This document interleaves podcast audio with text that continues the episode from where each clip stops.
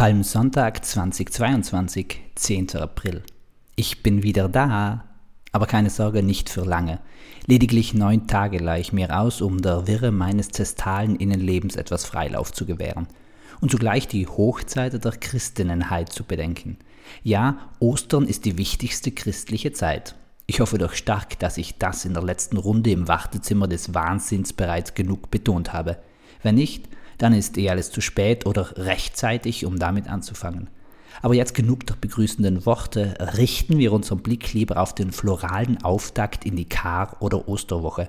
Eigentlich auch faunal, denn Flora und Fauna prägen diesen Sonntag, den Palmsonntag, an welchem Jesus auf einem Esel beritten in Jerusalem einzieht und dort mit Palmblättern begrüßt wird. Aber von Anfang an. Die Geschichte, wie Jesus nach Jerusalem kommt, kennen wir wohl alle. Leider führt die lange Passionsgeschichte dazu, dass liturgisch die Predigt meist ausfällt. Also kennen wir sie, wissen aber nicht mehr darüber. Zum Bleistift, dass dieser Einzug ein klassisch stilisiertes Königsbild darstellt, aber eben kein machtbesessener Kriegskönig, welcher in eine eroberte Stadt einmarschiert und mit Ross und Reiter seinen Besitz markiert. Nein, ein friedfertiger Einzug auf einem Nutztier, einer Eselin obendrein, um genau zu sein. Aber warum Jerusalem? Weil Pascha oder Pesach vor der Tür steht, das wichtige jüdische Fest, welches an die Befreiung aus der Sklaverei erinnert. Auch dies war von Seiten der Israelitinnen und Israeliten damals ein friedlicher Ausmarsch.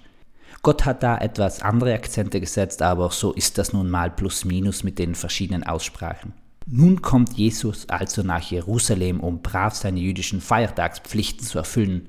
Er ist schon bekannt. Sicher wird ihm nicht die gesamte Stadtbevölkerung zugejubelt haben, sonst wäre der Bruch nachher, seine Verurteilung, ohne dass jemand zu ihm steht, schon sehr Hollywood-like. Aber sicher ist sein Name ein Begriff. Und was macht der gute Junge dann? Er geht zum Tempel hin und dort platzt sein Geduldsfaden. Den heiligsten Ort der Stadt findet er entheiligt vor, da der sakrale Raum für wirtschaftliche Zwecke zweckentfremdet wird. Das Problem dabei, der Tempel soll dem Menschen Freiheit geben, ihn von Problemen lösen und nicht durch Schulden und KKG noch mehr Unfreiheiten aufzwingen. Vermutlich steckt auch das jesuanische Opferverständnis hinter dem Wutausbruch. Gott braucht keine geschlachteten Tiere, sondern ein geöffnetes Herz. Wer meint, einige Tiere auf dem Altar zu verbrennen, aber die eigene Haltung nicht zu verändern, bringt Seelenfrieden, irrt sich. Daher eben vermutlich dieser hutentbrannte Zorn. Das schließlich ist auch der Stein des Anstoßes, welchen die religiöse Riege gebraucht hat, um Jesus einen Strick um den Hals zu ziehen. Er widersetzt sich den religiösen Anordnungen oder in diesem Falle Erlaubnissen und stellt eigene Anforderungen.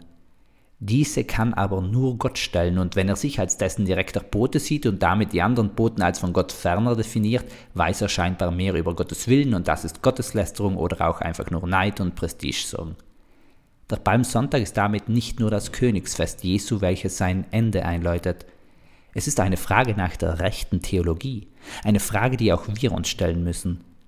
Glauben wir an einen Gott, der viele Regeln aufstellt und wenn wir uns nur brav danach richten, sind wir ihm wohlgefällig? Oder ist die Gottesbeziehung näher an uns, sodass es nicht nur mit frommen Tun getan ist, sondern auch unser ganzes Herz und unseren Verstand verlangt und wir dort unser Gutsein beweisen? Diese Frage steht heute im Raum, oder besser, diese Frage steht heute besonders im Raum. Viel Spaß beim darüber nachdenken und Peace, Amen and out.